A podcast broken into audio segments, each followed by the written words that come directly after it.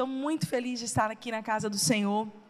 E sempre que a gente sai de casa para estar no culto, às vezes a gente escuta muito assim: ah, pastora, eu vou assistir o culto da manhã, eu vou assistir o culto online, eu vou assistir o culto à noite. E eu preciso te dizer que culto a gente presta a Deus. Culto a gente oferece ao Senhor de todo o nosso coração. Nós não somos só pessoas que assistem, mas que participam e se engajam ativamente. A gente está aqui para buscar a presença dEle em comunhão como família, levantar as nossas mãos e dizer a Ele: Senhor, Tu és a prioridade da nossa semana. Nós queremos começar a tua semana, essa semana na Tua presença. Amém, queridos? Então, olha para o teu irmão do lado e diz assim: hoje você vai oferecer o seu melhor culto ao Senhor. É lógico que na casa do Pai, quando a gente está na casa do nosso Pai, a gente é abençoado, a gente é inspirado, a gente é fortalecido, a gente recebe palavra de vida. É lógico que a gente sai daqui com o nosso coração alinhado e disposto a melhorar, a ser curado, porque quando a gente está na casa do nosso Pai, é impossível que a gente não seja restaurado, de que a gente não seja abençoado. E esse mês a gente está falando sobre esse amor, que é muito além do que um sentimento, uma impressão, mas o amor que é uma pessoa. Jesus, quando se revelou à humanidade, e é lindo como o panorama da história bíblica nos mostra o passo a passo de como Deus foi se demonstrando à humanidade. É interessante que a Bíblia fala que a nossa vida ela é de fé em fé, ela é de vitória em vitória, de glória em glória. Isso me faz entender que a gente não está pronto para toda a revelação de uma vez só, mas que essa revelação de que esse conhecimento de Deus é algo progressivo. Alguns de nós aqui estamos há anos indo à igreja, frequentando a igreja, e a cada ano que passa, você vai imergindo e conhecendo mais a Deus e dizendo: Meu Deus, como que eu não tinha percebido isso antes? Como que eu não tinha entendido a tua palavra antes dessa forma? Parece que a tua visão vai ficando menos embaçada e você vai conseguindo ver com clareza aquilo que Deus tem para você. Alguém se identifica com isso? Você fala assim, nossa, eu já sou cristão há tantos anos, essa semana mesmo, lendo a Bíblia. Eu falei, meu Deus, que perspectiva, que visão, que revelação que o Senhor me deu agora.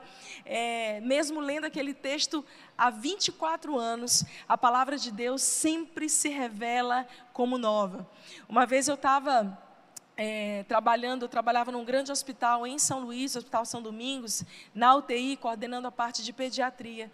E o meu chefe era um homem assim extremamente inteligente, mas muito, muito cético. Ele se professava realmente como ateu.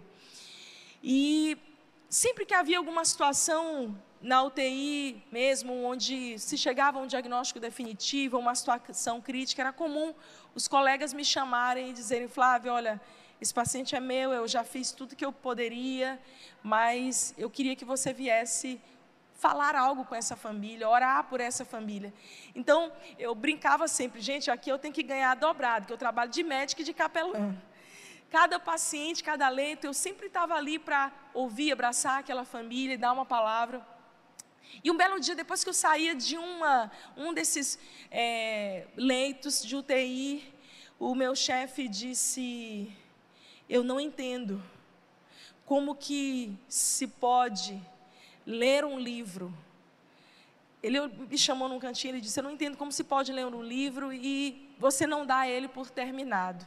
Ele disse: Flávia, eu costumo ler um livro, início, meio e fim, e ele me traz um conhecimento adquirido e está tudo bem, mas eu não entendo como vocês, que se dizem cristãos, leem a Bíblia, leem a Bíblia, leem a Bíblia e nunca se dá por terminado. E naquele momento eu falei só, eu para ele a gente não estava tendo muito tempo e eu disse, doutor, talvez um dia o senhor entenda, mas a cada vez que a gente lê a palavra de Deus, nós recebemos uma revelação e um entendimento ampliado da vontade de Deus para nós. E aquela conversa ficou por isso. Alguns meses se passaram, nós estávamos em algum congresso em outro estado. E calhou da gente pegar o mesmo voo e estar na mesma sala de embarque. Ficamos ali umas duas horas conversando. Em algum momento ele olhou para mim e ele disse: Eu já entendi. E eu não lembrei, porque foi uma, uma, coisa que foi fora da nossa conversa. E eu falei: Ok, tudo bem, o que, que o senhor entendeu? Ele disse: Eu entendi quando você me disse naquele dia que a Bíblia não é um livro que se lê e se termina. Eu entendi que, muito provavelmente, ele ainda não professava a mesma fé, mas ele disse: muito provavelmente vocês, cristãos, leem a Bíblia e a cada vez esse Deus de vocês fale a vocês de uma maneira diferente e vocês sejam, se sintam transformados de uma maneira especial. Vocês tenham um, um conhecimento ampliado. E ele disse: Eu não consigo entender ainda todos, todos os detalhes disso, eu ainda tenho as minhas convicções. Mas eu preciso te dizer, Flávia, que eu quero entender o que é essa paixão e devoção que vocês carregam. Meu querido, deixa eu te dizer uma coisa: um verdadeiro cristão é alguém que carrega paixão, devoção pela presença de Deus. É alguém que decidiu caminhar com Jesus sem máscaras, alguém que decidiu ser sincero diante de Deus. Não somos perfeitos, até como quando a palavra, Jesus diz: Olha, sede perfeitos, como, como perfeito é o vosso Pai celeste. O real sentido dessa palavra perfeito, do grego teleios, fala muito mais sobre integridade, sinceridade, do que, que alguém que não tem defeito algum. Deus sabia que eu e você teríamos dilemas, desafios, viveríamos dias super em alta, mas viveríamos dias muito em baixa, afinal de contas, ninguém vive em alta performance 100% do seu tempo. Deus sabia que nós teríamos coisas que teríamos que tratar profundamente, que a cada ano que passa, cada semana que passa, parece que quanto mais luz, mais holofote da palavra vem sobre a nossa alma, mais nuances daquilo que precisa ser mudado vai aparecendo. Você e eu estamos em obra. Você e eu estamos nas mãos daquele que é o próprio amor encarnado, Jesus. E é como se Jesus olhasse para mim, para você nessa manhã e dissesse: Ok, eu entendo você, eu amo você, mas eu jamais vou permitir você ficar do jeito que você está. Filho, filho, você está em obras, você está sendo moldado nas mãos do oleiro. E a cada vez que você mergulha na palavra, que você conhece a Deus, mais coisas dentro de você vão sendo reveladas e mais áreas vão aparecendo. Sim, é isso mesmo. Que você fala, Deus, eu preciso tanto da tua graça aqui.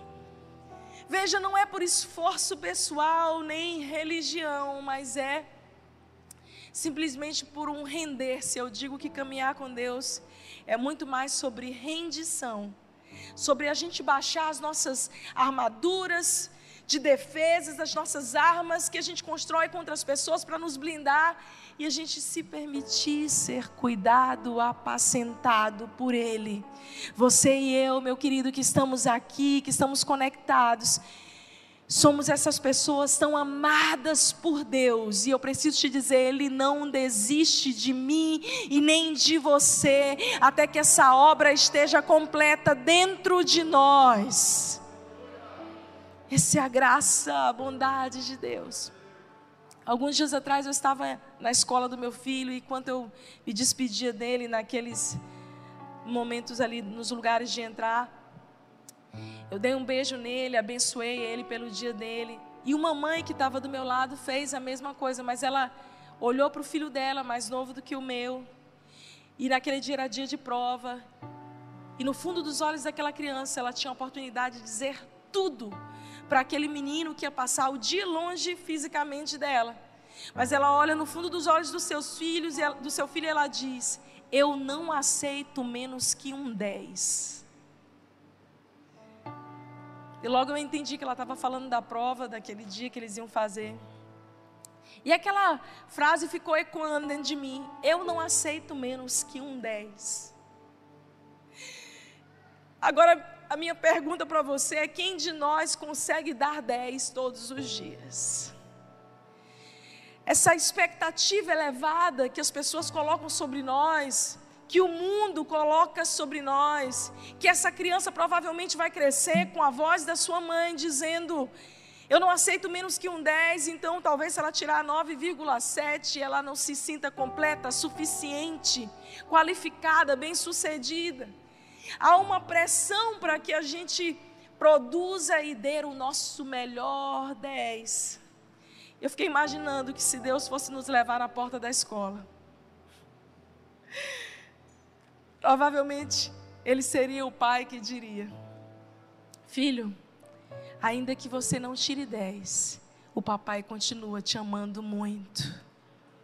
Porque, filho, não é a tua performance, não são só os teus acertos que qualificam você para mim. Você é amado porque você é filho. Então, esse amor revelado de Deus por nós nos mostra o quanto que nós não precisamos esconder as nossas imperfeições. E falando de esconder imperfeições numa era onde os relacionamentos são líquidos, voláteis, onde os filtros são usados nas redes sociais, onde as pessoas querem demonstrar uma aparência perfeita, onde a gente faz cliques da nossa história no Instagram, nos stories e tantas outras redes sociais, a gente mostra a melhor parte. A gente não quer mostrar a parte que a gente está chorando, que a gente não está bem, a gente não quer mostrar nossos dias de dor, a gente não quer ser, nos demonstrar vulneráveis, a gente quer mostrar potência, força, performance, a gente quer mostrar o nosso 10. E nos tempos de Jesus não era diferente. Eu quero que você abra a sua Bíblia comigo no livro de Lucas, capítulo 6. E nós vamos ler a partir do verso 1.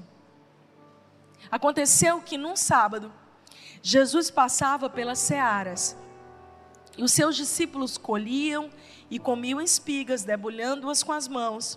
E alguns dos fariseus lhes disseram: Por que vocês fazem aquilo que não é lícito aos sábados? Jesus tomou a palavra e disse: Vocês nem ao menos leram o que Davi fez quando teve fome, ele e os seus companheiros como entrou na casa de Deus e, pegando os pães da proposição, comeu e deu também àqueles que estavam com ele. Pães que não eram lícitos comer, mas que exclusivamente aos sacerdotes. Então Jesus lhes disse: O filho do homem é o senhor do sábado.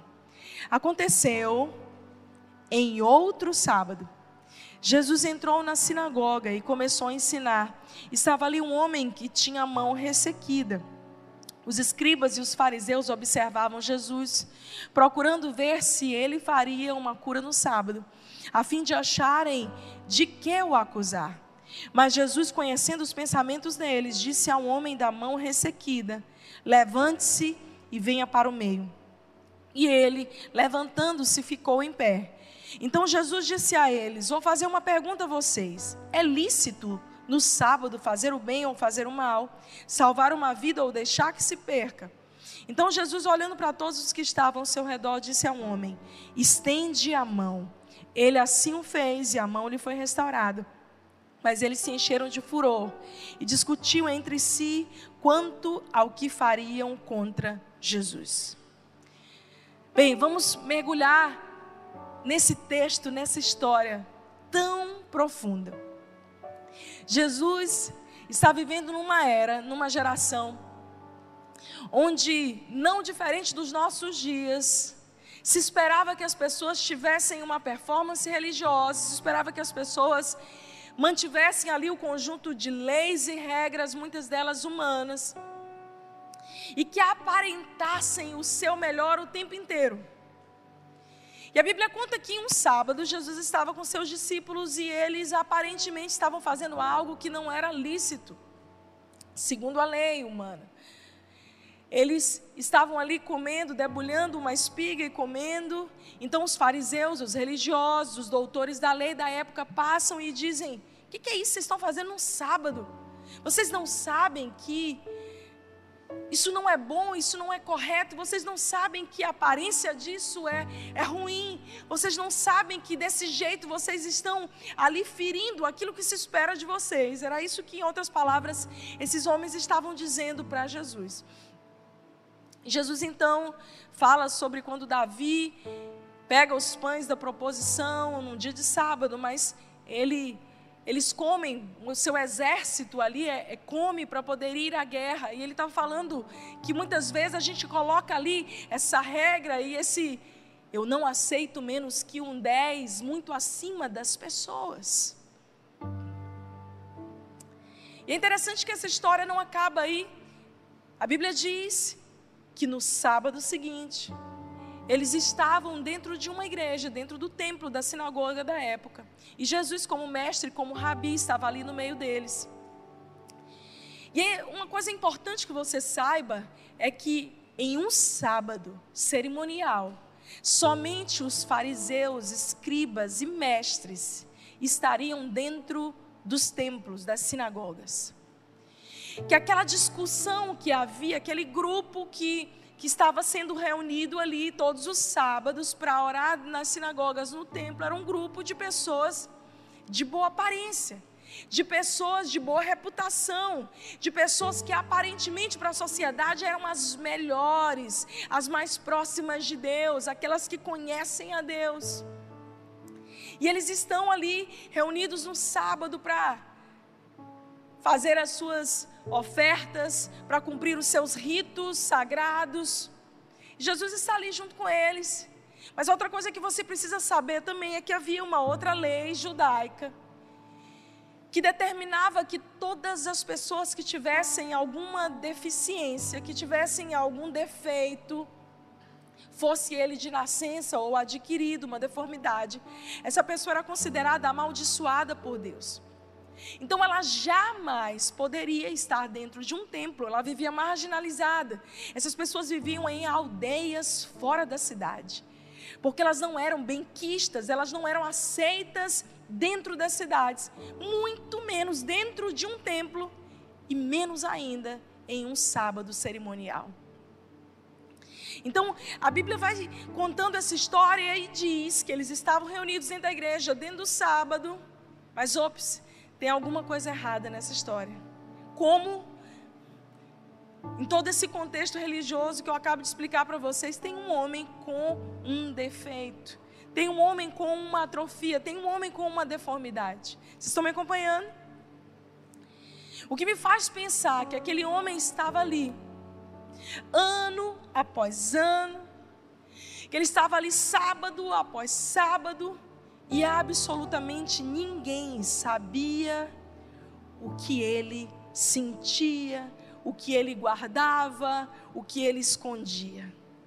Era como se ele chegasse para cultuar no templo e todas as pessoas cumprimentassem a ele e ele falasse com todas as pessoas e fizesse as suas cerimônias acenando, mas ele nunca tivesse mostrado o lado obscuro, o seu lado de dor porque veja, querido, muitas vezes a gente quer guardar e esconder não só as nossas frustrações, pecados, medos, mas as nossas maiores dores que nos trazem peso e vergonha. Para que que eu vou expor isso? Para que, que eu vou demonstrar? Será que eu não consigo viver uma vida anestesiada, onde eu finjo que nada está acontecendo e eu demonstro para as pessoas o meu melhor lado sempre? Ano após ano, aquele homem estava na igreja, diante de Deus, com seus irmãos, guardando e escondendo uma mão mirrada, uma mão deformada, uma mão defeituosa. E mão é algo muito, muito, muito simbólico, porque fala sobre as obras da nossa mão, aquilo que a gente tem feito. O que, que você tem feito com aquilo que Deus tem colocado sobre a sua vida, sobre a sua família, nas suas mãos? Como estão as suas mãos nessa manhã? Como que tá as tuas obras? Mário Sérgio Cortella, um filósofo que eu gosto muito de ler, muito sensato e respeitoso com a fé cristã, ao meu ponto de vista. Ele, ele tem um dos seus principais temas, é um livro, inclusive, que ele fez uma palestra e rodou o Brasil inteiro. Qual é a tua obra? E ele diz que cada um de nós temos uma obra, temos algo a realizar. E ele fala do cerne do propósito humano. Se eu pudesse repetir essa frase a você, qual tem sido a tua obra? O que, que você tem realizado com as suas mãos? Mais do que isso, quem é você quando ninguém está vendo? Porque chegar aqui, queridos, e ministrar uma palavra e pregar, é, eu vou dizer que isso aqui é 1, 2% do que é um ministério pastoral. É a gente está fluindo naquilo que Deus nos chamou para fazer. A graça de Deus, o, o dom que nos prepara para isso, mas é quando as luzes e holofotes são desligados. É quando você sai daqui no primeiro dia da semana, no domingo, e decide viver a tua semana inteira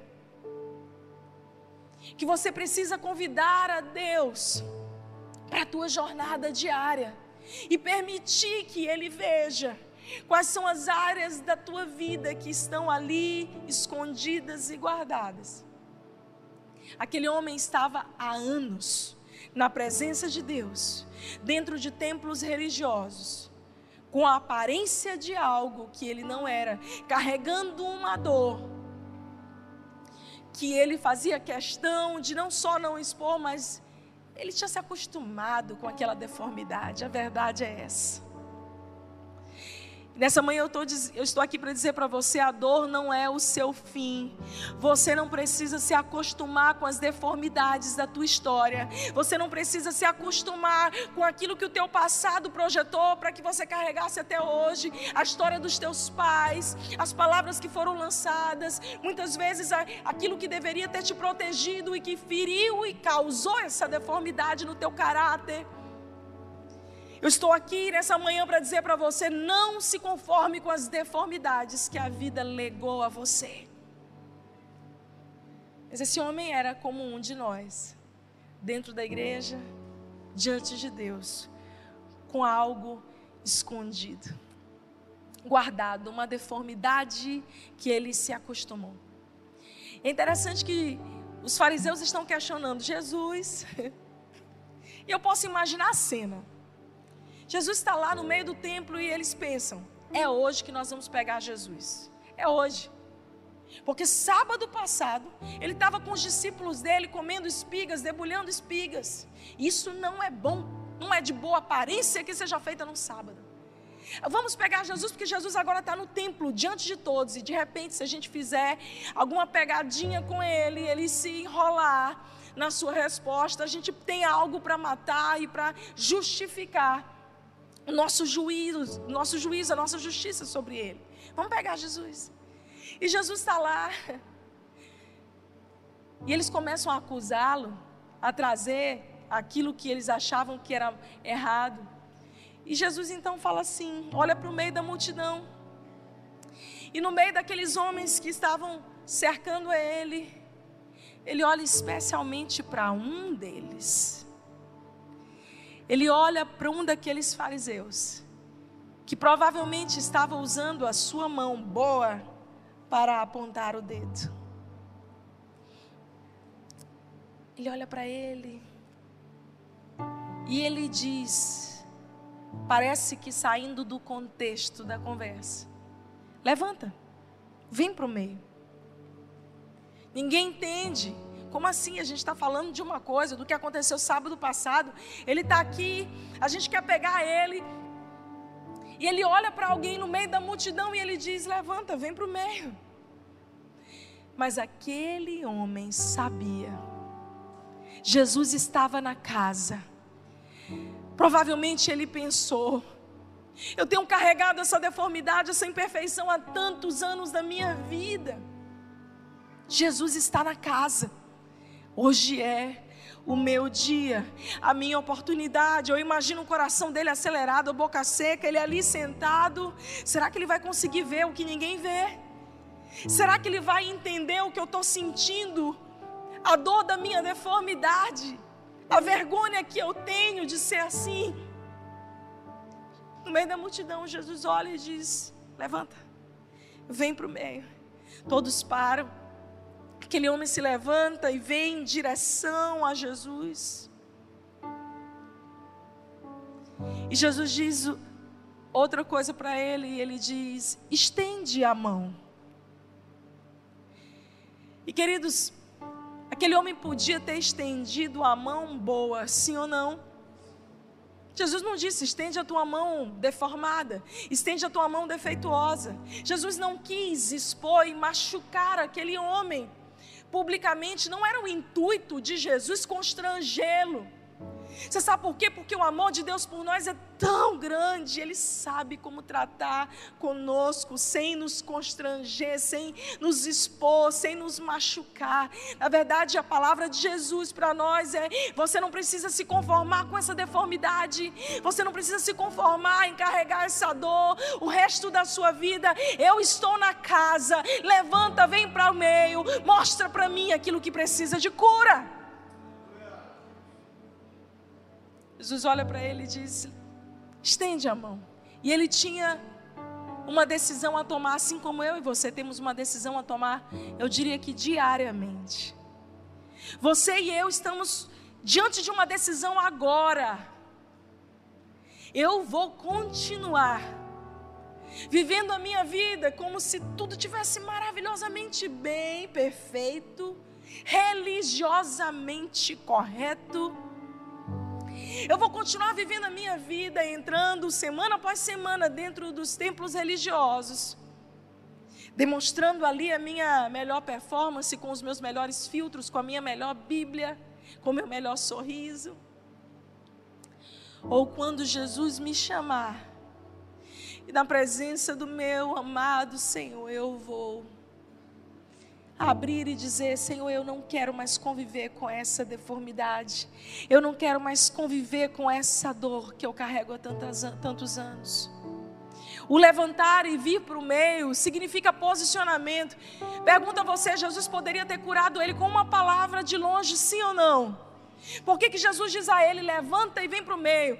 Meu querido, olha bem aqui para mim. Existem coisas que são a sua parte. É você que tem que fazer. É você que tem que se posicionar. É você que tem que dizer: eu não me conformo. Eu não quero mais continuar da mesma maneira que eu estou vivendo. Eu não quero ser um religioso, semana após semana cantando músicas a Deus, visitando igrejas, ouvindo mensagens, mas a minha vida carregando deformidades que eu faço questão de não tratar. Existe a nossa parte humana e Deus não vai fazer a parte humana. Eu costumo dizer que é, de, é do homem o natural. Levantar cedo, ralar, sair para trabalhar. Não é você que sai todo dia para viver a sua vida. Ninguém vai fazer isso por você. Mas o sobrenatural, ele vem de Deus. Quantos aqui precisam do sobrenatural para viver uma vida ajustada? Feliz é um homem que reconhece que sozinho não consegue, que por mais esforçado, diligente, religioso que ele seja, com as suas próprias forças e qualificações, ele não vai conseguir se auto-santificar. Feliz é um homem que reconhece a voz de Jesus chamando para mais perto e que diz: Sim, Senhor, eu quero, eu quero. Sim, Senhor, eu estou disposta a me levantar, a sair desse leito de conformidade, a sair desse lugar de simplesmente viver uma vida no automático. Sou eu que estou me levantando para ir em tua direção. É você que tomou a decisão nessa manhã de sair do conforto do seu edredom não sei se você dorme de edredom, de lençol, mas eu pode estar o calor que for, eu durmo de edredom, porque é fofinho. Pior coisa que tem depois que você se vicia em edredom. Vou falar uma coisa para vocês. A gente viaja às vezes, aí vai para hotel que não tem edredom, só tem lençol. Eu fico ligando, moço, por favor, me arrume um edredom, mande aqui para mim. Feliz é aquele que sai do seu leito de conforto. E decide se mover, pega o seu carro num domingo de manhã, traz os seus filhos com sono, às vezes resmungando, e diz: Eu vou para a casa do meu Deus, eu me levanto, eu vou em direção a Jesus. Entenda, querido, existe uma parte que é sua, Deus não vai fazer no seu lugar. É você que tem que orar, é você que precisa buscar. A Bíblia diz: Buscar-me-eis e me achareis quando me buscardes de todo o vosso coração. Pedi e dar-se-vos-á boa medida, recalcada, sacudida, transbordante. Bate e você vai encontrar, você vai ver abrir. Isso fala de uma atividade, uma proatividade de pessoas que dão um passo em direção a Deus, a vontade de Deus. Às vezes eu converso com alguém, pessoa, pessoas dizem assim: Ah, eu estou orando, se Deus quiser, Ele faz. Fico imaginando o Senhor olhando e dizendo assim: Não, eu quero, você que tem que fazer. Uma vez eu estava dirigindo meu carro e a nossa reação natural quando alguém estranha vem chegando num sinal né, de trânsito é a gente fecha o vidro correndo, checa se as portas estão fechadas. E eu, eu fiz isso, eu levei um susto, porque estava tudo tão vazio. De repente alguém chegou, eu não tinha conseguido perceber. Eu coloquei o dedo, fechei as portas, subi o vidro, segurei no, firme no volante. E falei assim com Deus, falei assim: misericórdia, Deus, dessa pessoa. Você quer saber o que, que Deus me falou na mesma hora? O Espírito Santo falou comigo. Filha, eu já tenho misericórdia, quem precisa ter é você. Quem tem ouvidos, ouça. É você que precisa se levantar e se posicionar. Talvez você esteja dizendo: Ah, eu estou indo para aquela igreja, eu estou indo, eu, pastor, eu sou membro daqui há tantos anos, desde o início, desde a academia. Quando Deus quiser, Ele faz na minha vida. Talvez Deus esteja olhando para você no meio da multidão e dizendo: Levanta, vem para o meio. Eu estou aqui. Eu sou a cura. A dor não é o seu fim, a deformidade não é seu fim. Jesus está na casa. E quando Jesus está na casa, quem tem que levantar e vir para o meio é você. Quem tem que fazer a sua parte, se engajar e dizer: Eu vou, é você. Não, quando Deus tocar no meu coração, eu vou servir na igreja, eu vou ser voluntário. Deus já tocou, a palavra já foi liberada. Ó, Mateus 28. Ide por todo mundo, já foi liberada uma palavra de comando. A gente tende a espiritualizar, olha bem aqui para mim. Eu preciso dizer isso para você: a gente tende a espiritualizar aquilo que é de nossa responsabilidade executar. Se Deus quiser, eu vou. Ele quer. Se Deus quiser me usar, então eu vou. Amém. Não, pastor, eu vou orar mais um pouco. Tem horas que eu converso com alguns irmãos que eu acho que eles são mais espirituais do que eu, de verdade. Porque eu estou falando, vamos irmão, faz isso. Não, pastora, deixa eu orar deixa eu entender se. É, e eu estou vendo essa pessoa, Deus tem falado com essa pessoa, Deus tem, sabe, dado confirmações, mas a gente continua insistindo. Eu imagino esse homem pensando: Jesus está na casa. A deformidade, a dor não é o meu fim. Será que eu vou hoje? Não. Vai que sábado que vem Jesus vem de novo na igreja, né? E aí eu vou procurar um canto para ninguém ver e eu não ser exposto. E aí eu falo com ele: Não, tem muita gente, eu que não vou me levantar. Eu imagino aquele homem pensando, talvez como eu e você. Ok, eu até quero ser curado, mas para que que eu tenho que levantar e ir para o meio? Jesus não pode me curar aqui onde eu estou? Uma vez eu chegava num culto e era um culto de mover, de avivamento. Havia muitos líderes, muitos pastores. E nesse dia eu estava de plantão, então o Fred foi na frente, eu cheguei um pouco atrasada, já estava terminando o louvor quando eu consegui chegar na igreja. Então eu vi lá de trás da igreja, quando o pastor, era o pastor Danduque que estava ministrando, ele chamou todos os líderes e os pastores para estarem aqui na primeira fileira, que ele ia orar por eles. Queridos, deixa eu te dizer uma coisa: quando você receber uma chamada ao, ao altar, a tua dúvida é assim: já é para ir agora ou é daqui a um minuto? A tua única dúvida deve ser essa. É, é, é, agora, pode ir? Eu sou essa, que eu fico assim, tipo, ele vai chamar. Ele vai chamar, eu vou ser a primeira. Depois eu conto uma outra experiência disso daí. Mas deixa eu voltar para a minha igreja local do dia que eu fui chegando. E aí eu fui chegando, eu falei, meu Deus, ele está chamando os pastores. Eu já vim com a minha bolsa aqui acelerada para deixar a bolsa na frente da igreja e ir lá para frente. Mas no meio do caminho eu encontrei um velho pastor que eu não via há um bom tempo literalmente encostado no fundo da igreja, com os pés na, igreja, na parede. E eu falei, pastor, o senhor viu que o pastor Dandan te chamou lá na frente? O senhor viu, o senhor não vai? Ele olhou para mim e ele disse: Se Deus quiser, Ele vem me tocar aqui atrás. Antes que você julgue esse pastor, quantas vezes você fez isso? Se Deus quiser, Ele faz na minha vida. Se Deus quiser, Ele vem me tocar aqui, Ele vem falar comigo aqui, Ele vai levantar alguém. Eu tenho que ser um profeta de blusa vermelha, que vai te bater na minha casa às 12 e 5 da madrugada. Se Deus fizer assim, eu me levanto e vou. Entenda, o natural é sua parte, o sobrenatural é de Deus. E falando sobre ir à frente, a história que eu disse que eu ia contar, esses dias eu estava em Brasília, não dessa vez, uma vez anterior, e o pastor Randy Clark estava ministrando. E eu falei, eu tenho certeza, isso no começo da pregação. Eu tenho certeza que o pastor Randy vai chamar para ir lá na frente. Então, quando eu fui sentar na igreja, estava lotado. Eu sentei lá atrás e Fred falou assim: senta mais para cá. Que aqui é mais no meio, a gente vai ter uma visão me melhor. Eu pensei, não, não vou sentar no meio porque vai ter mais gente para ultrapassar. Eu vou sentar na ponta. Porque na hora que ele chamar, eu vou ser a primeira. Aí ele mandou, vamos ficar em pé.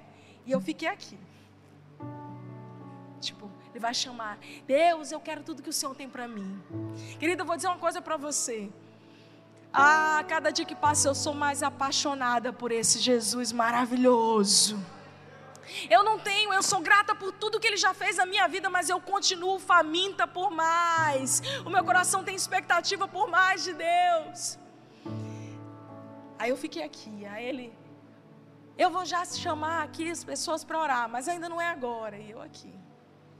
Quando ele falou assim, eu estava atrás, multiplica esse auditório por três, quatro, era um centro de convenções. Eu estava atrás. Quando ele disse, eu vou chamar a agora, antes dele terminar o agora, eu saí correndo lá de trás. Eu falei, meu Deus, eu estava convicta que eu queria que ele orasse por mim.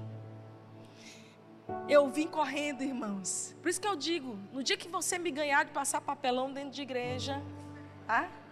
Eu saí correndo, vim aqui à frente, o pastor Randy estava aqui. E eu agarrei nas pernas dele.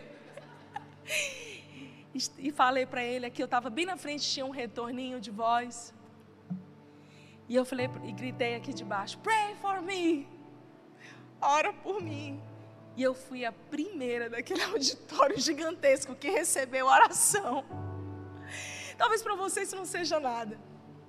Mas eu jamais seria aquela que estaria no fundo da parede. Se Deus quiser, Ele faz. Verdade é que eu já estou acostumada, já vi de tudo dentro da igreja. Ah, já vi dias bons, dias ruins. Tá tudo bem. Eu não vou sair da igreja mesmo porque eu tenho convicção, eu sou cristão. Essas deformidades aí, a gente aprende a conviver com elas. Afinal de contas, nem é tão importante assim. Jesus olha para ele e diz: Vem para o meio, mostra a tua mão. E naquele dia de, de decisão, e eu amo que a palavra de Deus diz: no dia da decisão. E a palavra complementa quando diz: o dia da decisão é o dia chamado hoje. Qual é o dia da decisão, irmão? Olha para o teu irmão do lado e diz: o dia da decisão é hoje, não é amanhã. Ah, você tem algum controle sobre as suas próximas horas? O dia de amanhã você sabe se vai estar acordado, vivo, e detalhes, etc e tal. O dia da decisão é hoje e agora. Ele diz: estende a mão, e aquele homem, eu imagino a mente dele: é agora que eu vou me expor, é agora, não pode ser depois. E ele decide pegar a mão defeituosa, a sua dor, algo que ele carregou talvez a vida inteira. A Bíblia não nos diz se era uma deformidade de nascença, se era uma deformidade hereditária, se era uma deformidade adquirida pela vida, algum acidente, algo que tenha acontecido e machucou. E não importa, na verdade, se o que você está vivendo aconteceu desde a sua infância. Se o que você está vivendo aconteceu, foram os teus pais que legaram a você vem de geração em geração, parece que é um ciclo repetido, que acontece sucessivas vezes na tua geração, na tua descendência. Não importa se essa dor, se essa deformidade é resultado da jornada da vida que te machucou. Mas eu estou aqui essa manhã para te dizer: você não precisa se conformar com ela. Jesus está na casa. Levanta, vem para o meio e seja sincero em dizer: Senhor, essa aqui, essa mão.